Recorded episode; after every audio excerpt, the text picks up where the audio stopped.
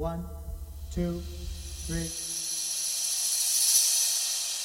Last dance, last chance for love. Yes, it's my last chance